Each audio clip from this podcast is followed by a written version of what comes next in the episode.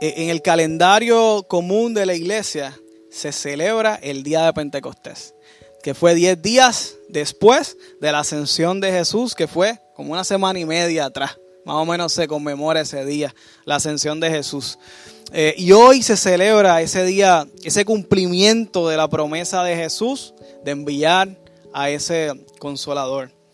Eh, ese día también se conmemora el génesis de la iglesia. Así que hoy estaríamos celebrando más o menos el cumpleaños de la iglesia de Jesucristo, porque en Pentecostés que comienza. Vamos a hablar de todo eso el día de hoy. Y, no fue, y esta historia del Espíritu Santo con las relaciones con, nosotros, no, no, fue una historia que se dio en, Juan 14, que vamos a leer eh, más adelante eh, para acá. Eso no fue algo que pasó solamente en el Nuevo Testamento, no, no. Esto fue algo que Dios empezó a trabajar y empezó a, coser esa historia, a hilar esa historia desde Génesis 11. Vamos a ir hasta allá. Vamos a hacer hoy un, vamos a transportarnos en el tiempo y, y, vamos a hacer un recorrido ¿verdad? Donde el tiempo no, nos permita y como el tiempo no nos permita, hasta llegar hasta, hasta Pentecostés y hasta llegar hasta el, hasta el día de hoy. Porque la palabra tenemos que verla, tenemos que ver qué pasó allá, tenemos que verla a través de, los, de la cruz y luego tenemos que, realizarla, ¿verdad? Y, traerla a nuestro corazón, a nuestra vida. Hoy intentaremos, ¿verdad? Hacer esto eh, junto a ustedes. Así que vamos a ver en todo ese proceso el hombre metiendo la pata y Dios cubriéndonos con amor. El hombre siendo infiel y Dios siendo fiel. El hombre cubriendo nuestros perdón, ¿verdad? Con perdón cubriendo nuestra, nuestra falta y nuestra incapacidad. Y vamos a leer Juan 14. Eh, Juan 14, versículo 15. Pero antes de eso, quiero recordarles que este, este versículo de Juan 14 ocurre eh, en la conversación que se da con sus discípulos después de la Santa Cena. Estuvimos hablando un poco de eso hace, ¿verdad? unas semanas atrás, Juan 13, hoy estamos en Juan 14. Eh, y, esto ocurre después que, ¿verdad? Que, él habla, que le habla a sus discípulos, la misión de sus discípulos, pueden buscarlo en Spotify, está por ahí, la, la, misión de Dios y la tarea de Dios y la mía. Y, también eh, esto ocurre horas antes de la muerte de Jesús. ¿ok?, y, se dice, y así creemos, que las palabras de una persona antes de morir son muy importantes. Eh, y sabemos que Cristo murió, le fue crucificado, murió y resucitó. Y después volvió a repetir palabras similares. Eh, vamos a ver todo eso. Vamos a ver Juan 14. Quiero que lean conmigo. Juan 14, versículo 15 al 17. Voy a leerlo. Dice así. Creo que lo tengo por ahí. ¿Sí? ¿No? Sí, ok. Eh, voy a leerlo. Juan 14, 15 al 17. Dice así. Si me aman, obedezcan mis mandamientos. Y yo les pediré al Padre, y Él les dará otro abogado defensor, quien estará con ustedes para siempre. Me refiero al Espíritu Santo, quien guía a toda verdad. El mundo no puede recibirlo porque no lo busca ni lo reconoce. Pero ustedes sí lo conocen, porque ahora Él vive con ustedes importante dato, y después estará en ustedes. Oramos al Señor. Padre, hoy venimos, Señor, agradecidos, luego de un tiempo de adoración, luego de un tiempo de intercesión. Ahora, Señor, venimos anhelantes, eh, Señor, de tu palabra. Sedientos de dirección, sedientos de escuchar tu voz, sedientos de que hables a nuestras vidas, Señor. Y por eso te suplico que yo no sea una piedra de tropiezo, sino que uses y que me uses como un facilitador de tu verdad, Señor. Que hoy tú nos permitas eh, eh, valorar más el Espíritu Santo, Señor. Entender tu historia, disfrutar la historia y que, y que plasmes en nuestros corazones las necesidades que tenemos de ti y que tenemos de Él, Señor Padre. Te lo suplicamos en el nombre de Jesús. Amén y amén. Bueno, para poder entender a profundidad la historia del Espíritu Santo, eh, vamos, vamos a dar un viaje en el tiempo, porque ocurrieron varios eventos que quiero que, lo veamos. Eh, hay, eh, Casey, ¿está, ¿está la presentación? ¿Sale bien o no? Me deja saber si se, si se puede ver. Ok. ¿No está ahí en presentación? Búsquela ahí. Me deja saber. Ahí estamos. Estamos.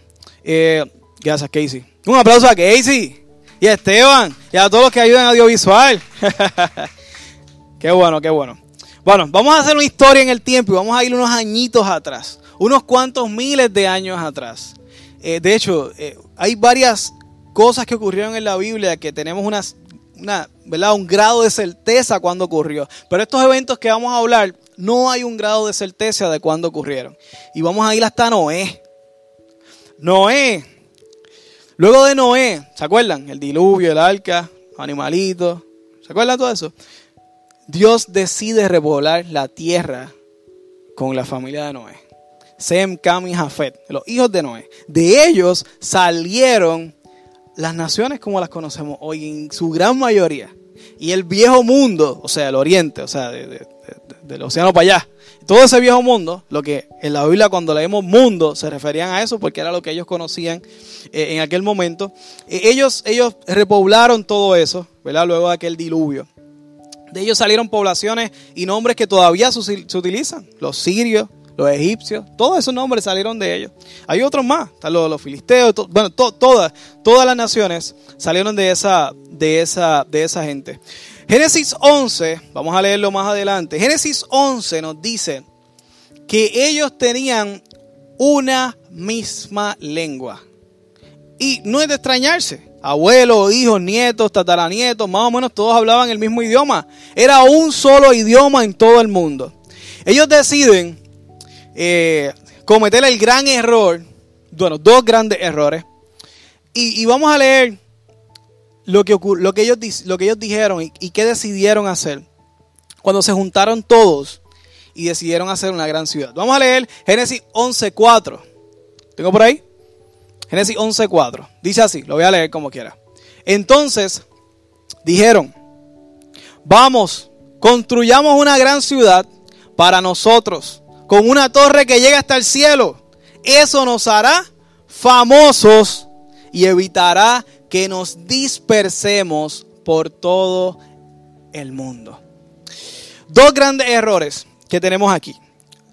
Dos grandes errores que, que hizo la humanidad que había en aquel momento, descendientes de Noé, que hablaban un solo idioma. No pierdan ese dato, es bien importante hoy, ¿verdad? El Pentecostés se tiene que ver a la luz de esto que ocurrió en la historia. Dos errores importantes. Todo lo que hacemos lo hacemos para la gloria de... ¿Para la gloria de quién? De Dios. Pero ellos querían hacerse famosos a quién? Ellos mismos. Primer error, ¿cierto? Segundo error, querían, dijeron que querían quedarse allí para evitar que nos dispersemos por todo el mundo. Génesis 9, se acabó el diluvio. Nacen los hijos, están con los hijos. Dios bendice a Noé, bendice a los, a los hijos y dice esta promesa. Génesis 9.1, si no me equivoco. Sean fructíferos y multiplíquense y llenen la tierra. Sean fructíferos, multiplíquense y llenen la tierra. Pero ellos quisieron quedarse allí, en su ciudad y en su torre, para no dispersarse por todo el mundo. ¿Eso era la voluntad de Dios? No. Pues aquí vemos que hizo Dios. Aquí vemos que hizo Dios porque ellos no decidieron obedecer a Dios y no le dieron la, la honra a Dios después de haberle salvado la vida de aquello que iba a ocurrir. Génesis 11, 7 dice, vamos a bajar a confundir Dios, la Trinidad habla, vamos, plural, vamos a bajar a confundir, a confundirlos con diferentes idiomas, así no podrán entenderse unos a otros. De esa manera el Señor los dispersó por todo el mundo. ¿Cumplió su voluntad o no la cumplió? La cumplió. Y ellos dejaron de construir la ciudad. Claro, no se entendían cómo iban a poder construirla. Por eso la ciudad se llamó Babel, porque allí fue donde el Señor confundió a la gente con distintos idiomas, así que los dispersó por todo el mundo. Y estamos hablando de la Torre de Babel. Yo sé que ustedes lo habían sospechado ya. Estamos hablando de la Torre de Babel. En aquella torre donde había un solo idioma, Dios envió diferentes idiomas y los esparció por todo el mundo, cumpliendo su voluntad y su propósito y el plan de Dios para, para la vida de la humanidad. Aquí estamos viendo la historia del Espíritu Santo a la luz de la historia de Dios, porque la historia no es tuya ni mía, nosotros nos insertamos en la gran historia de Dios. Eso es bien importante que llevamos nuestro cristianismo desde esa perspectiva. El idioma, los diferentes idiomas complicaron la cosa. Es complicado hablar con otras personas. ¿Complican las comunicaciones en el mundo? Sí, yo trabajé con una compañía que trabajaba con japoneses y todos hablaban inglés, pero complicado. Sus acentos, el acento nada más complica la cosa. Imagínate el idioma. Definitivamente complica la cosa. ¿okay? Pero Dios lo tuvo que hacer para cumplir su propósito. Hay un paralelo de esto eh, en, en Hechos. Vamos a irlo más adelante. El mundo es dispersado y Dios llama a una persona, Abraham. ¿Se acuerdan? Bueno, llama a Abraham. Llama a Abraham. Después lo convierte en Abraham. Sale Isaac. De Isaac sale Jacob. Después José. Bueno, de, ellos no, de su esposa, obviamente. Después José. ¿Se acuerdan de José? Egipcio, gobernador. ¿Se acuerdan? Eh, y varios siglos después llama a Moisés.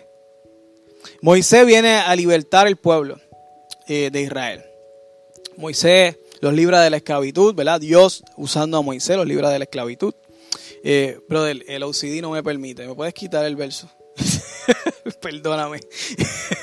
Eh, eh, nos libra, pienso que estoy, me, está dando un cue de que estoy mal. No, no estoy bien, estoy bien. Ok. Eh, volvemos acá. Los libra de la esclavitud, después de varios siglos allí siendo esclavos. Moisés, Dios usa a Moisés para, para pasarlos por el mar rojo.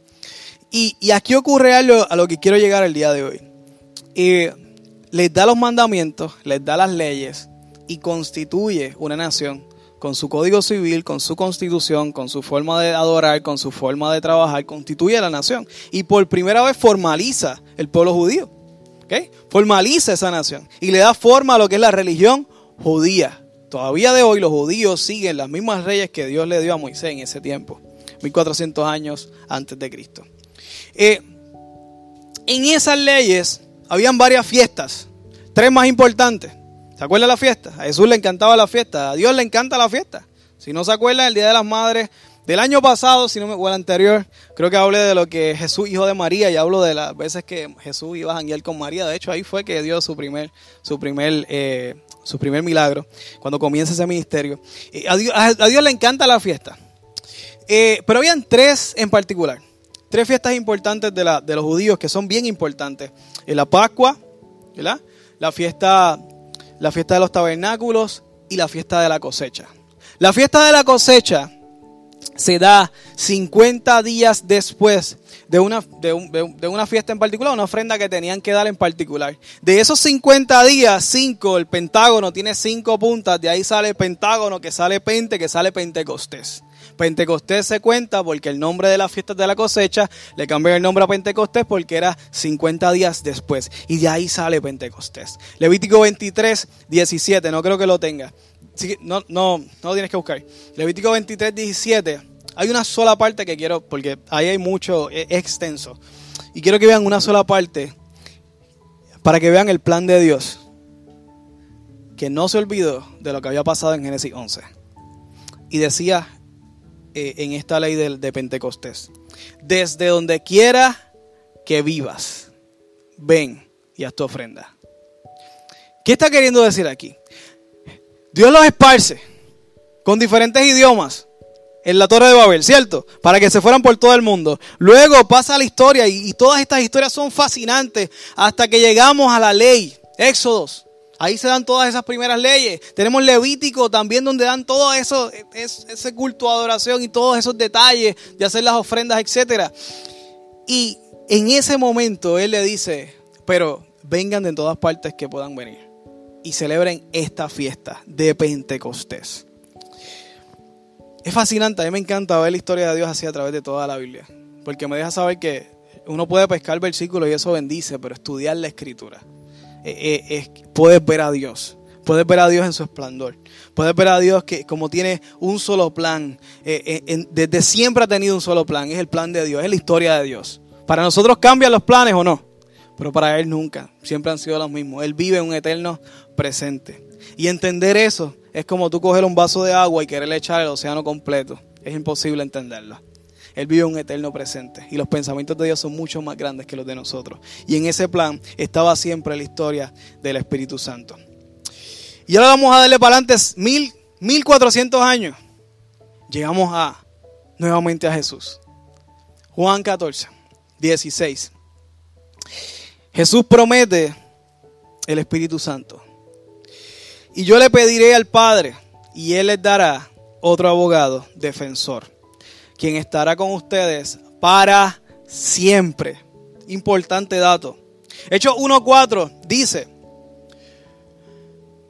no se vayan de Jerusalén.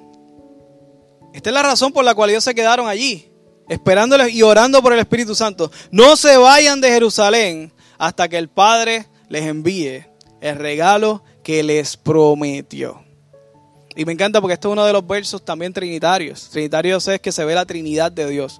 El, uno de los versos más importantes es el bautismo de Jesús. Está la paloma, está la voz de Dios y está Jesús siendo tres cosas diferentes. Pero en este está Jesús hablando del Padre diciendo que viene el Espíritu Santo. También habla de la Trinidad de Dios. Y me encanta ver esas esa evidencias contundentes en la Escritura.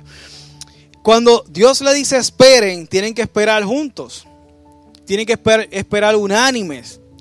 Eh, ¿verdad? Luego los va a esparcir hasta los confines de la tierra, lo dice en Hechos 1.8. Él dijo que fueran esparcidos, que tampoco lo hicieron y por eso tiene que enviar a Pablo para que los esparza. Eso es, un paralelo de lo que pasó en la Torre de Babel. ¿Se acuerdan de que Pablo vino a tener que esparcirlo? Después usa a Pablo y lo redime para, para hacer su voluntad. Pero quiero que vean la gran historia de Dios. Todo ha sido un solo plan. Ellos esperaron juntos en ese aposento alto. Pero no esperaron como los hombres estaban juntos en Babel. ¿Cómo estaban los hombres juntos en Babel? ¿Estaban juntos en quiénes? Estaban juntos en ellos, para hacerse famosos ellos. Ahora no era ese caso. Ahora estaban juntos esperando en Él, en Jesús, para ser famosos a Él, sin saber lo que iba a pasar. Pero esperaron fielmente. Pasaron tres días. Ya esos tres días Vimos la vez pasada, la predicación pasada. ¿Se acuerdan de la brasa? Y todo el revolú. Pedro, antes de tres días, ya se había vuelto a pescar peces en vez de estar pescando hombres, que fue la misión de, de Pedro. Ya él se había ido a pescar peces. En tres días ya él se había quitado. Pasaron tres días, no se habían quitado. Pasaron cinco días, seguían esperando. Cinco días. Jesús resucitó en tres.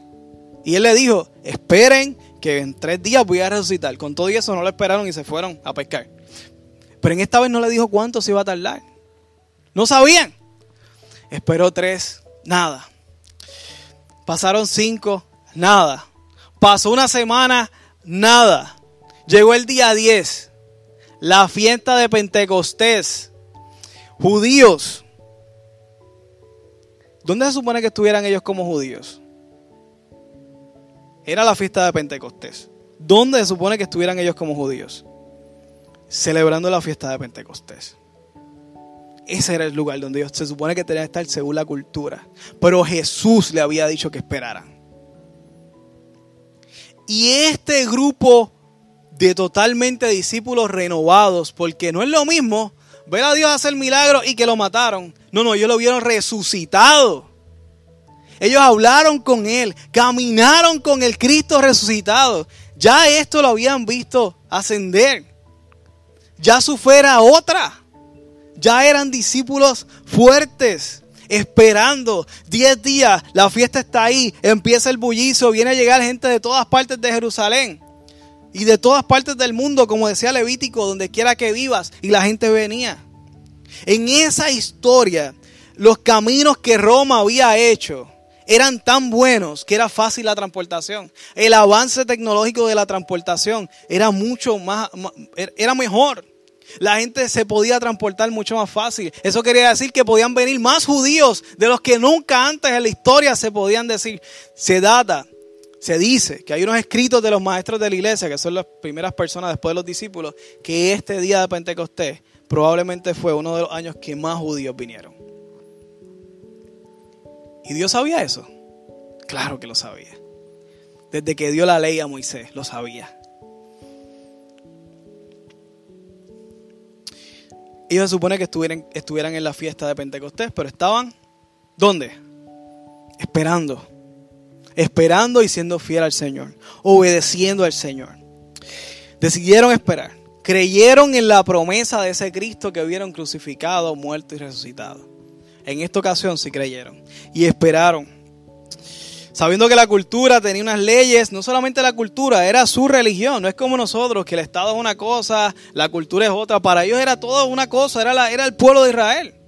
La religión, el Estado, ellos eran políticos, pero también eran religiosos, y eso era una mezcla, y para nosotros no vamos a poder entender esa cultura, porque ellos, ellos vivían en una sola cosa, en esa teocracia de Dios. Eso es otra cosa. Eh, pero para ellos era muy fuerte el poder, tener que estar en esa fiesta, pero estaban esperando. Aguantaron presión y, y sabían en quién estaban confiando. Su corazón estaba humillado, esperanzado, esperando la promesa.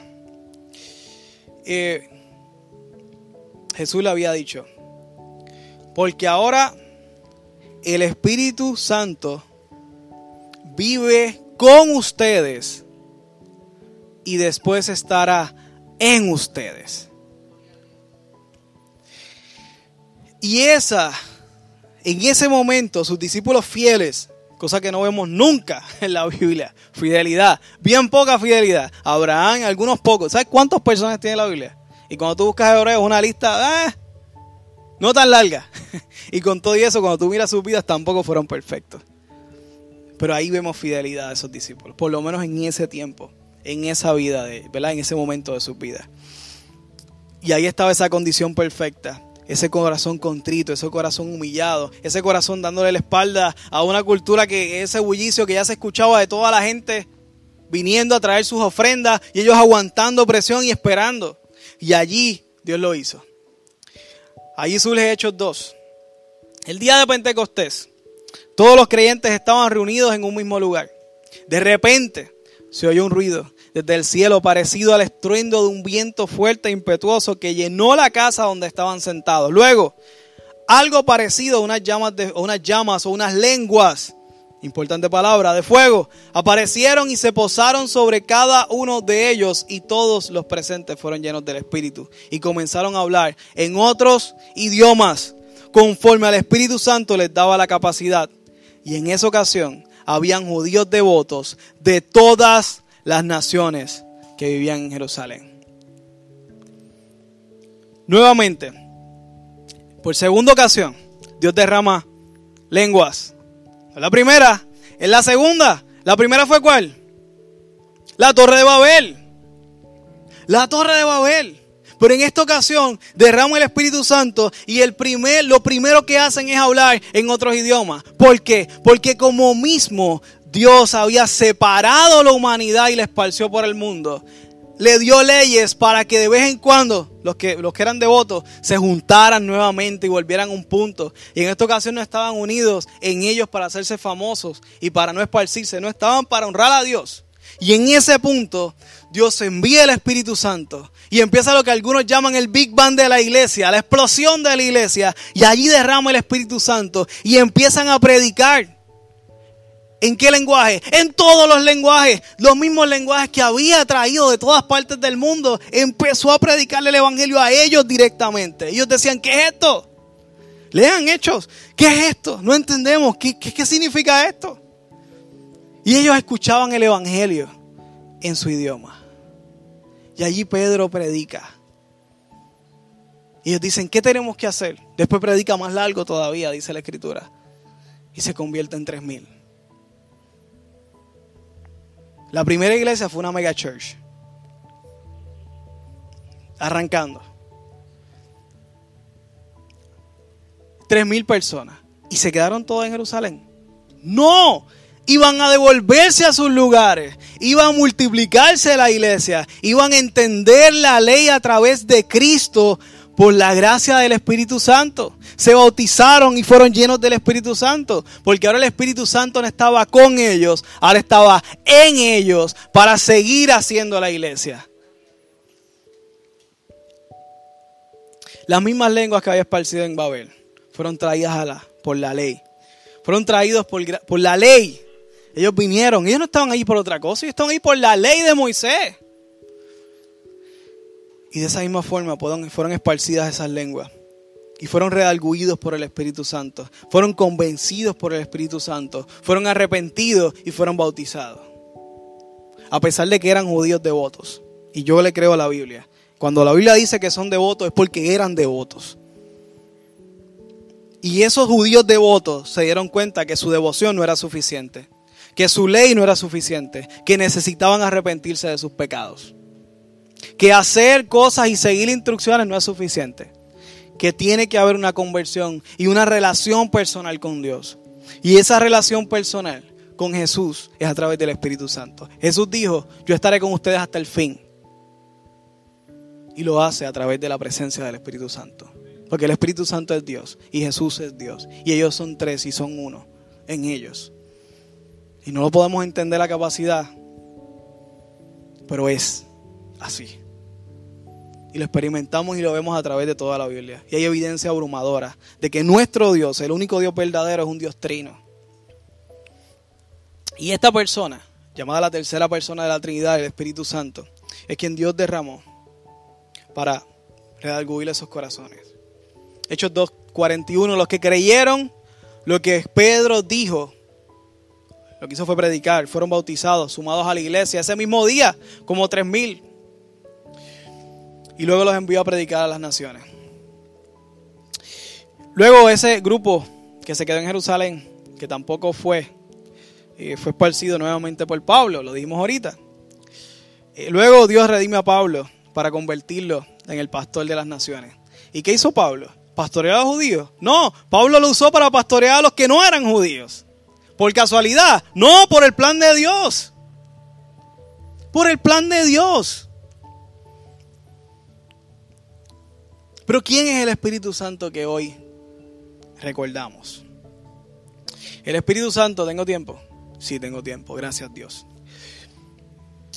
El Espíritu Santo es nombrado como el abogado defensor, como el consolador, e, entre otras cosas, y ves diferentes eh, versiones y van a poner diferentes palabras. Y tú dices, ¿por qué palabras diferentes si debería ser un sustantivo único?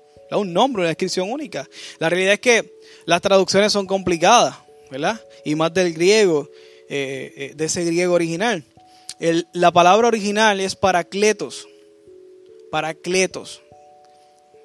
¿Cuál es esa palabra? Paracleto, lo vamos a decir varias veces hoy. la palabra paracleto aparece cinco veces en el Nuevo Testamento, todas escritas por Juan. Eh, y esto se puede traducir cuando lo, traducimos a la escritura, ¿verdad? A, nuestras versiones que tenemos hoy en español. Eh, algunas fueron traducidas del latín, otras fueron traducidas directamente del griego. Eh, unas de unos manuscritos más viejos, unas de unos manuscritos más, nuevos. Eh, todas tienen unos nombres parecidos, abogados, ¿verdad? El consolador, etcétera. pero habla de una persona que da consejos, ¿verdad? Que da fuerza, que da, que da consuelo. Pero hay un mejor significado que no se podría, que no se podría poner. Es como estas palabras en inglés que no, no se pueden definir en una sola palabra que tú tienes que, o estas palabras en español que en inglés no se pueden traducir en una sola palabra, eh, como mofongo. Tú no puedes, tú no puedes traducir mofongo. Mash plain, qué sé yo. Eh, han hecho un buen trabajo algunos, algunos menús, pero, pero tú no puedes traducir mofongo en inglés. Lo mismo pasa con paracletos. Eh, es difícil, ¿verdad?, traducirlo en una sola palabra. uno de los mejores, leí muchos significados, pero uno de los mejores significados que encontré, en mi opinión, fue alguien que se llama, alguien que tú llamas cuando una persona está en peligro, en duda, en angustia, cuando no sabe qué hacer. Por eso es que lo comparan con un abogado. Cuando está en un pleito legal, ¿qué tú haces? Pues pagar a un abogado. Primero chequear tu cuenta de banco y segundo llamar a un abogado. ¿Verdad? Eso es lo que tú haces. Eh, y, cuando tienes dudas, buscas a un, a un consejero, a una persona que te, que te, pueda consolar, ¿verdad? Si tienes alguna angustia. Por eso es que se le llama consolador, se le llama abogado defensor, esos son los nombres que se le ponen. Pero realmente la esencia es una persona que tú llamas cuando tienes problemas, tienes dudas, no sabes qué hacer. Me está muy curioso porque Jesús dijo, y yo le pediré al Padre y les dará otro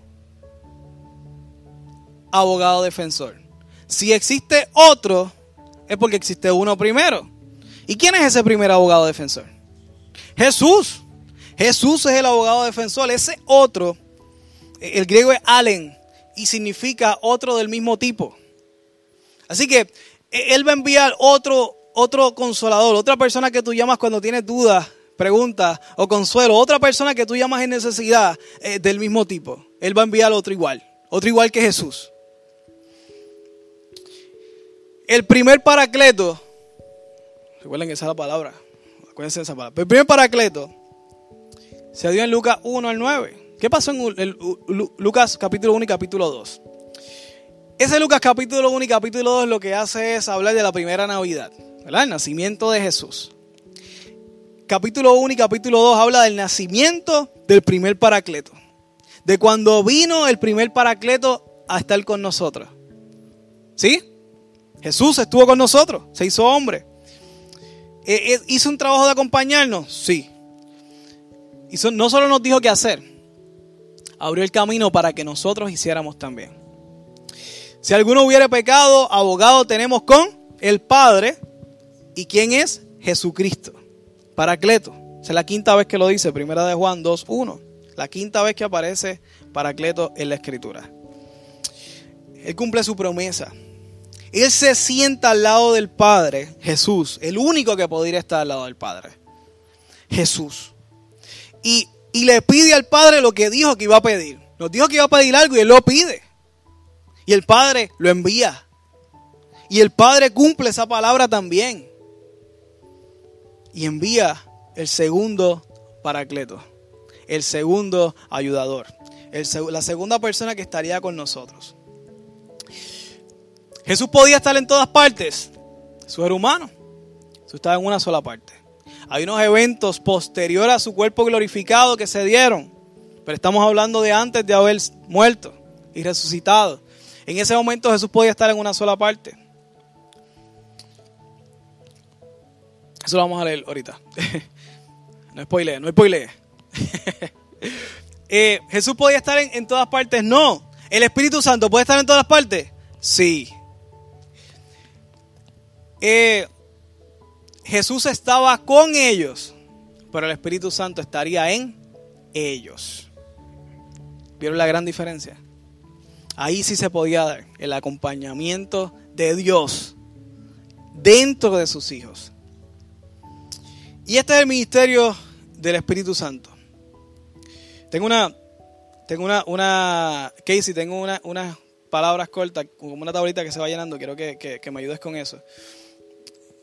Eh, Juan 14, 16, exactamente. Tú eres el mejor. Nunca me equivoco con eso. Juan 14, 16. Dice así la escritura. Y yo le pediré al Padre y Él dará otro, otro abogado defensor, quien estará con ustedes para siempre. Me refiero al Espíritu Santo, quien guía a toda verdad. Y esto es bien importante. Otras versiones dicen el Espíritu de verdad. ¿Verdad? Versiones que son traducidas literal, Reina Valera, etcétera, versiones que, son dinámicas, que tratan de traducir el sentido y no literalmente palabra por palabra, dice que guía a toda verdad, nos guía a todo conocimiento. La verdad, amados hermanos, es una. Bueno, la verdad es Cristo. Cristo es la verdad y la vida. Pero existe una sola verdad. Y es la realidad desde la perspectiva de Dios. Esa es la verdad la realidad y lo que pasa desde la perspectiva de Dios, no desde la perspectiva mía, porque lo que yo veo es otra cosa. Pero lo que Dios ve, eso es. ¿Ok? Y Él nos guía hacia esa realidad. Y el Espíritu Santo nos guía a la verdad de que no existen tres caminos en la vida espiritual, existen solamente dos. O estás eternamente con Cristo o niegas a Cristo y estás eternamente lejos de Cristo. Esas son las dos opciones que hay. Y esa es la verdad que nos lleva el Espíritu Santo, que nos convence de esa verdad. Nos dice, esto es así, ¿qué vas a hacer? Y nos lleva a ese punto. Esto es así, ¿qué vas a hacer? Juan 14, 26, segunda vez que dice Paracleto. Voy a leer las las cinco veces, dice cinco veces Paracleto, la quinta habla de Cristo, cuatro veces habla del Espíritu Santo. Voy a leer las cuatro veces los versos que se refiere al Espíritu Santo. Eso no quiere decir que es la única vez que, la Biblia habla del Espíritu Santo, habla en un, en un sinfín de veces. Pero hoy quiero eh, limitarme a esta, a esta parte que habla del, del Paracleto específicamente. Juan 14, 26 dice, sin embargo, cuando el Padre envía al abogado defensor, nuevamente lo dice, como mi representante, es decir, al Espíritu Santo, Él les enseñará todo y les recordará cada cosa que les he dicho. El Espíritu Santo es nuestra memoria espiritual. El Espíritu Santo nos recuerda, el Espíritu Santo nos enseña. ¿Qué significa? ¿Que no hay que estudiar porque Él nos dice todo? No. Pues entonces se equivocó Dios cuando dijo que escudriñábamos las escrituras. ¿Para qué siempre le enseña todo? No, no, no quiere decir eso. Quiere decir que Él nos va educando, Él nos va guiando en la vida. Él nos va diciendo, vemos a Pablo cuando decía, quiero ir para allá, pero el Espíritu no me lo permitió y tuve que virar. Lo tenemos en hechos registrados. El Espíritu nos guía, cada uno de nosotros pudiéramos dar alguna experiencia donde sentimos de parte de Dios y tenemos la convicción, más que sentimiento, convicción de que esto es lo que tenemos que hacer. Y lo hacemos. Y cuando obedecemos nuestra conciencia, no solamente tenemos paz, vemos que se cumple un plan de Dios. Y Él nos ayuda a recordar todas las cosas que nos ha dicho. ¿O a usted no le ha pasado que está en problema y de momento viene un versículo a su mente? ¿Y de dónde sale este versículo? Te lo pone en la cabeza. Y es un, un verso que te da paz y te da consuelo. ¿Quién tú crees que hizo eso? ¿Tu mente maravillosa humana? No, el Espíritu Santo en ti en ti.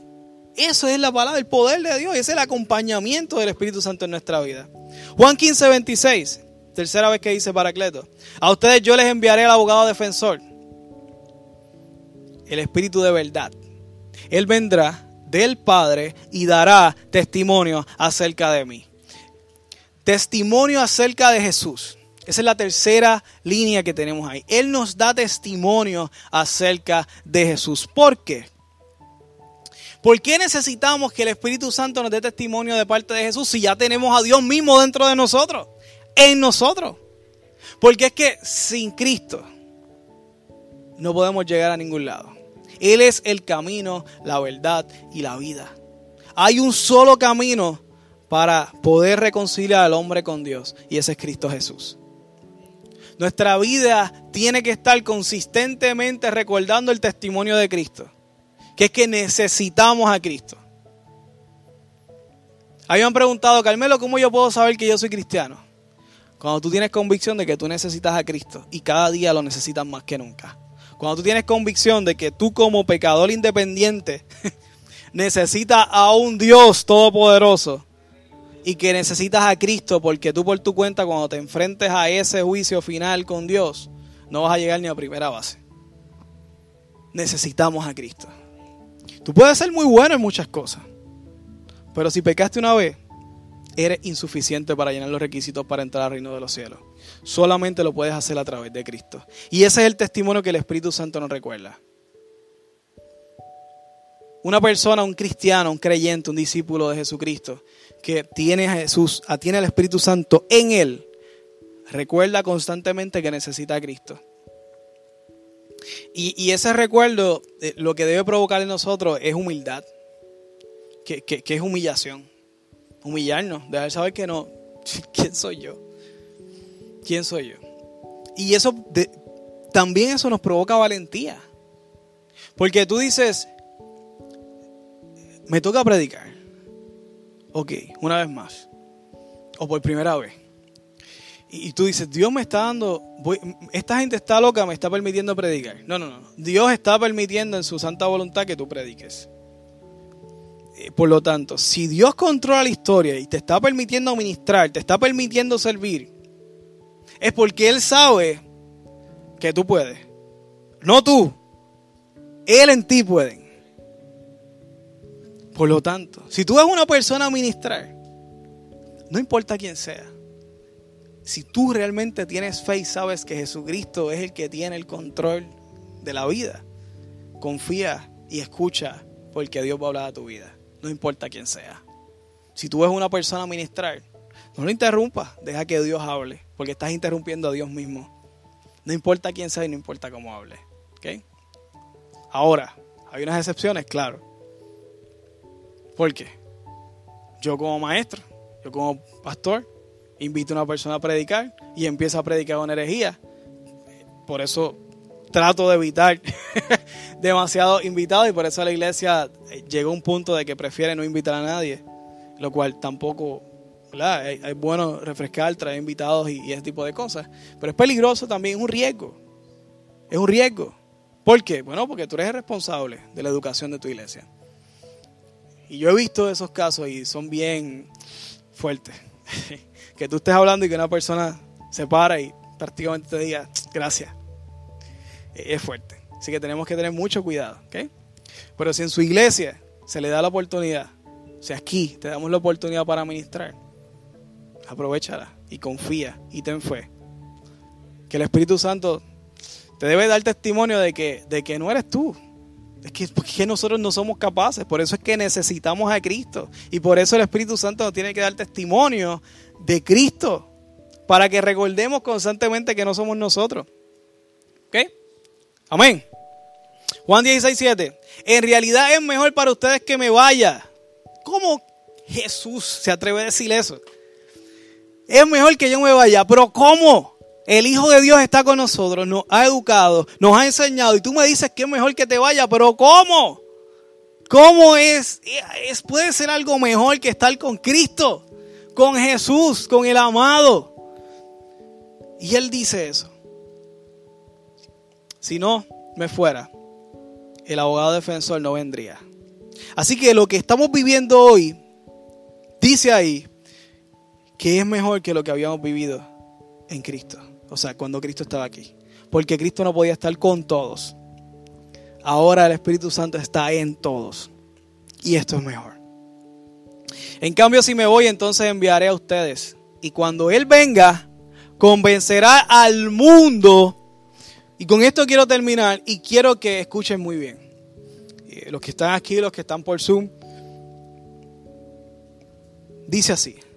Convencerá al mundo de pecado, de la justicia y del juicio.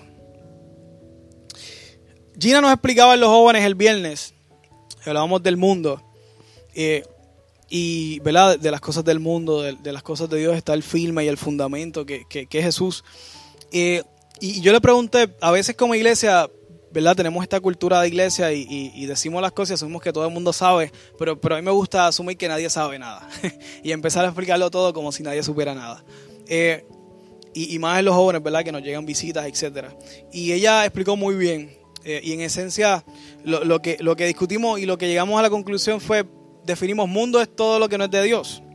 Mundo es todo lo que no edifica y todo lo que no te acerca a Dios. Eso es mundano. Eh, hay cosas que son neutrales. Ah, cuidado con eso. Probablemente no lo son. Pero sí existen cosas neutrales. Pero probablemente muchas menos de las que tú piensas que son neutrales. Por ejemplo, la, tecnología en sí misma no es neutral. Y eso podemos hablar largo y tendido eh, después. Pero el mundo, o sea, todas las personas, y aquí está hablando del mundo, no de cosas, sino de personas, convencer al mundo, porque las cosas tú no las puedes convencer. Tú puedes convencer a las personas. Cuando habla del mundo son las personas que no están en Cristo, son las personas que no son convertidas, son las personas que no han sido regeneradas, que no han nacido de nuevo, que no han aceptado a Cristo, que más allá de una confesión, no han hecho una transformación en sus vidas, que no han dado fruto. Si hicieron la conversión, no han dado fruto. No, no han nacido de nuevo. no ha habido un cambio en sus vidas. Eh, de eso habla. Y va a convencer a esas personas de pecado. Y después dice el 9, el pecado del mundo consiste en que el mundo se niega a creer en mí. No existe mayor pecado, amados hermanos, no existe mayor pecado en esta tierra que negarse a creer en Cristo. No existe. De hecho, varios teólogos coinciden con esto. La famosa blasfemia del Espíritu Santo, que es la que Dios no perdona, no es otra cosa que ignorar el trabajo de Jesucristo. Todos los otros pecados Dios los perdona. ¿Cuál es la consecuencia de no creer en Cristo? El infierno. ¿Y cuál es la consecuencia si Dios no perdona a alguien? El infierno. ¿De qué cosa? Habla de lo mismo. La blasfemia del Espíritu Santo es este pecado. Pero dice que se niega. ¿Por qué se niega? Si tú te niegas es porque porque tienes la opción de no hacerlo. O sea, que el Espíritu Santo está convenciendo a la gente. que el Espíritu Santo te convence de pecado. Pero la gente se niega. Él hace su trabajo. Porque Juan 3:16 nos chotea algo. Que Él vino para que todo, absolutamente todo, el que crea. No dice algunos, dice todos. Y, segunda de Pedro nos dice otra cosa más. Que no es, no es que retarle su venida, sino es que Él quiere que todos lleguen al arrepentimiento. Si usted tiene un familiar que no, no se ha convertido, si usted tiene un amigo, una amistad que no ha llegado a los pies de Cristo, usted puede orar y puede ser parte de ese proceso, perfecto. Pero yo le, yo les aseguro que el Espíritu Santo está haciendo su trabajo. Procura tú de no manchar el testimonio de Cristo. La justicia está disponible porque voy al Padre y ustedes no me verán más. De esto va a convencer el Espíritu Santo al mundo. Primero del pecado, segundo de la justicia. Y en el 10 él expande. Jesús expande y dice, la justicia está disponible. La justicia a través de Cristo, nuevamente, Él nos convence. Él convence al mundo. Ahora está hablando del mundo. Él convence al mundo de que solamente a través de Cristo es que se puede llegar al reino de los cielos. Por eso dice, la justicia está disponible porque voy al Padre y ustedes no me verán más.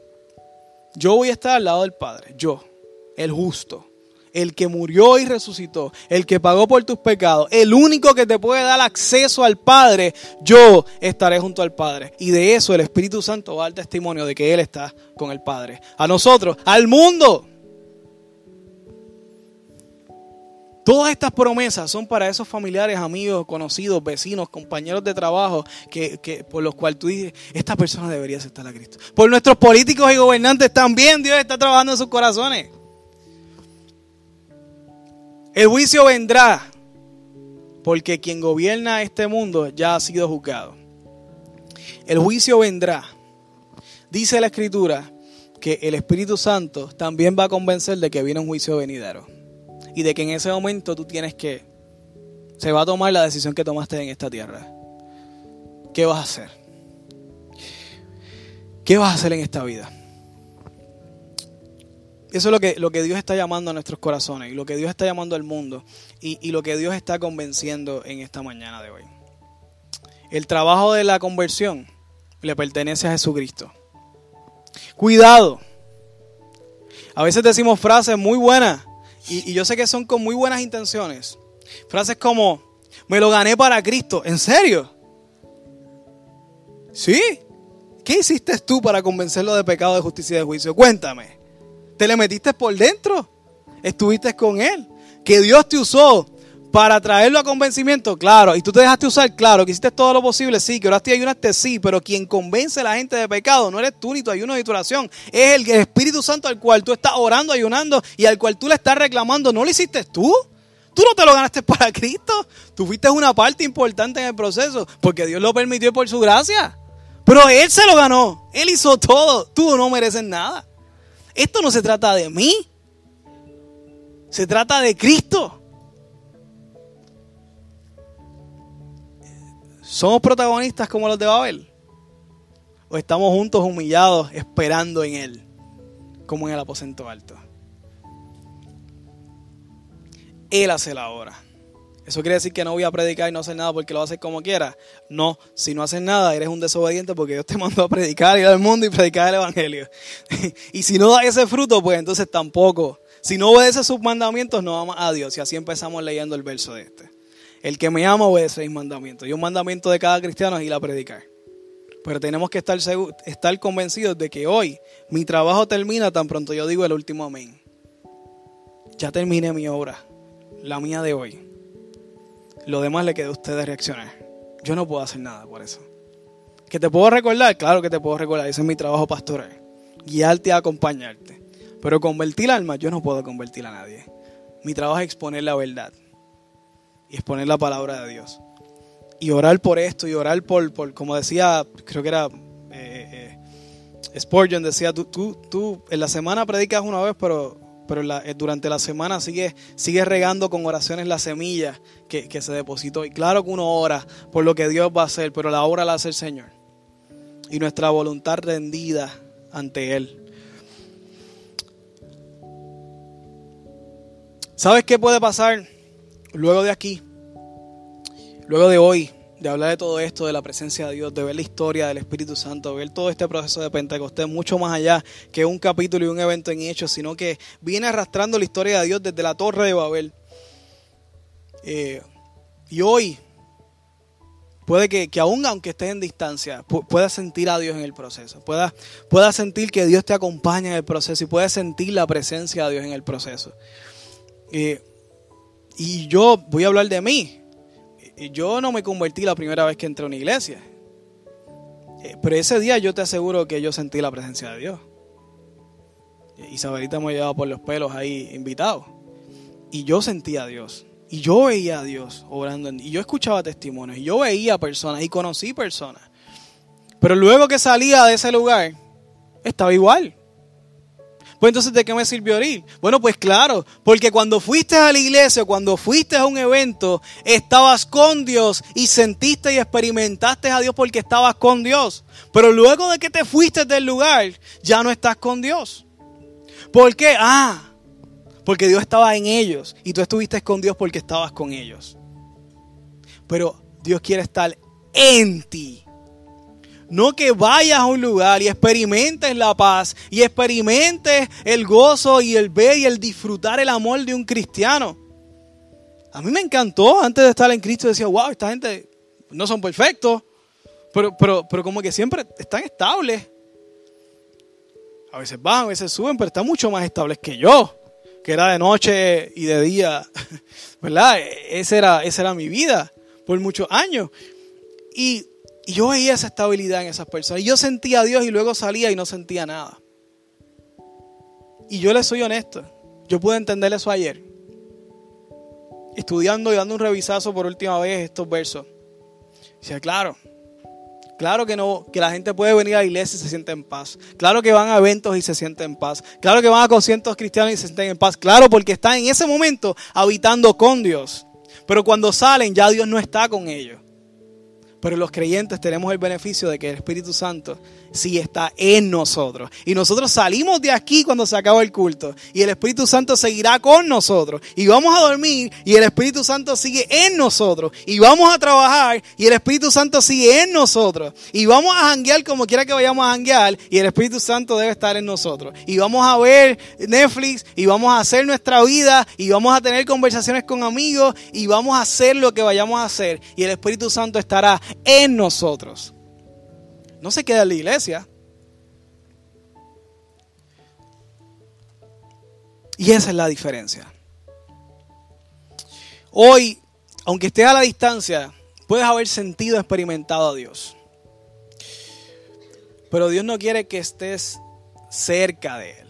Dios quiere estar en ti. Dios quiere estar dentro de ti a través del Espíritu Santo. Y yo sé que allá afuera las cosas no están nada fáciles. Nada fáciles. Y cada vez se ponen peor. Y por eso necesitamos estar en Dios siempre. Y tener al Espíritu Santo por dentro siempre. Y estar llenos del Espíritu Santo siempre. Es difícil andar solo. Yo, yo no me imagino ya volver para atrás, honestamente.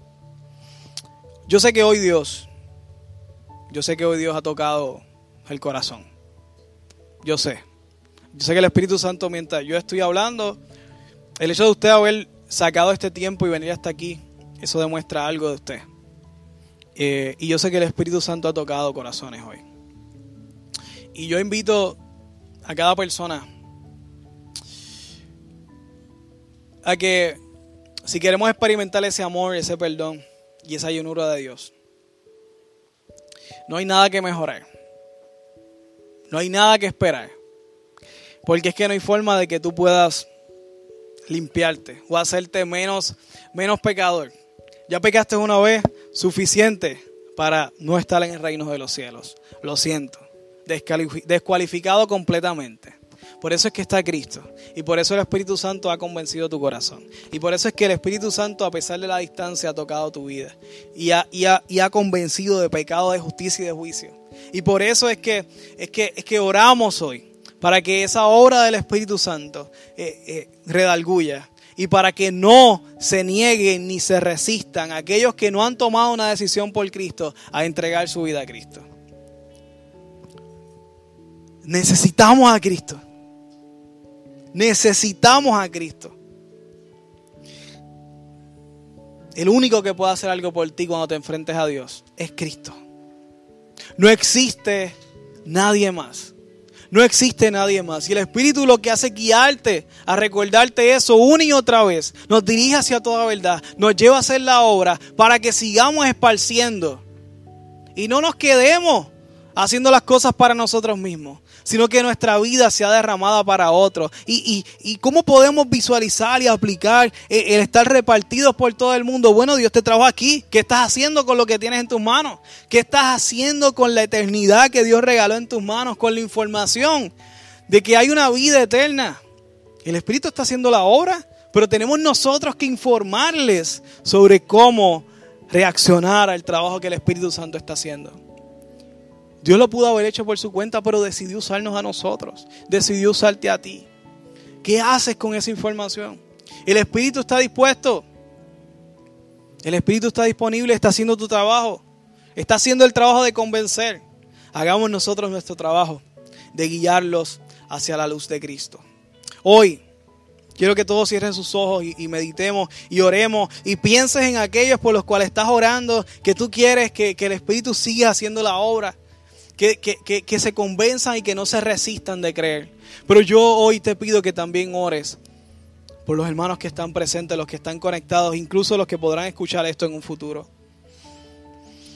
Hoy yo, yo, yo, yo te suplico, yo te, te aconsejo que, que tú decidas por Cristo, que tú corras a los pies de tu Padre que no hay nada que puedas hacer ni hoy, ni mañana, ni la semana que viene, no hay ajustes que puedas hacer en esta vida que puedan llenar, ni siquiera hacerte un poquito merecedor o merecedora de la gracia de Dios. Esto es un regalo que Dios tiene para ti y para cada uno de nosotros. El pago de Cristo en la cruz paga todo, incluso esos problemas que estás pensando, esas excusas que has puesto una y otra vez durante la predicación, que dice, pero es que yo no puedo porque yo soy así, porque yo hago esto, perfecto. Trae tu corazón y Dios trabaja de adentro hacia afuera, no de afuera hacia adentro, porque es imposible para ti limpiarte, solamente la sangre de Cristo limpia. Y yo te, te suplico que si hoy tú has tomado una decisión, yo, yo de verdad te motivo a que levantes tu mano y, me dejes saber. Nos dejes saber porque queremos acompañarte. Porque esto es la decisión más importante en tu vida. Porque esto es lo mejor que has, que, que puedes decidir. Y después te preguntarás por qué no lo hice antes. Pero qué bueno que hoy llegaste. Qué bueno que dejaste y no negaste la obra del Espíritu Santo. Dios seguirá trabajando en ti. Dios seguirá trabajando en ti. Si estás por, por, por Zoom, hay un botón que dice chat. Allí déjanos saber. Queremos celebrar contigo. Queremos celebrar tu decisión. Queremos acompañarte en tu proceso. No importa si estás a la distancia, no importa si no estás ni siquiera en Dorado cerca, queremos acompañarte en este proceso. Porque en tu historia de amor y tu relación con Dios, para algo y por algo, Dios te permitió estar aquí conectado, conectada en esta mañana de hoy. Quiero orar por los corazones y las decisiones de los que están han tomado la decisión, de los que aún están dudosos o tienen preguntas. Quiero, quiero orar por aquellos que, que, que tienen dudas, legítimas dudas. Quiero orar para que sea Dios dando convencimiento y para que sea el Espíritu Santo convenciendo de pecado, de justicia y de juicio. Acompáñenme a orar. Padre, hoy Señor, te doy gracias. Gracias por, el Espíritu Santo. Gracias por, la obra que ha hecho en nuestra vida. Gracias porque tu llenura nos lleva a, nuestro, al lugar donde tenemos que estar. Tu dirección nos lleva a cumplir la obra. Tu dirección nos lleva a ser sanados, a continuar nuestro camino, Señor. Padre, yo te suplico y te pido por aquellos, Señor, que, que aún no se han dado la oportunidad de vivir la experiencia más hermosa de reconciliarnos contigo. Yo te suplico que toques sus corazones y que sea aquí o como yo que fue en otro lugar fuera de la iglesia, Señor, que, que tomen una determinación, que tomen una decisión. Señor, una decisión que no solamente salvará sus almas, que eso es lo más increíble, también transformará sus vidas, Señor. Señor, sigue tocando, sigue acompañándoles, Espíritu Santo, hasta que te den el permiso de estar dentro de ellos, Señor. Padre, es hermoso tenerte. Es hermoso experimentarte, Dios. Gracias por tu amor. Gracias por tu dirección. Ayúdanos a nosotros los creyentes, Señor, a seguir madurando en ti, a seguir acercándonos a tu corazón. Ayúdanos a continuar la obra que tú nos has llamado a hacer. Danos la valentía para proclamar tu palabra, para predicar el Evangelio, para enseñar las buenas nuevas de salvación. Y seguir rescatando almas, Señor. Seguir, Señor, siendo usados por ti en el proceso y en el milagro de la salvación. Gracias, mi Dios. Gracias, Señor. Te adoramos, te glorificamos. Y todo lo que hagamos, Señor, recuérdanos que lo hacemos para tu gloria. En el nombre de Jesús. Amén y amén.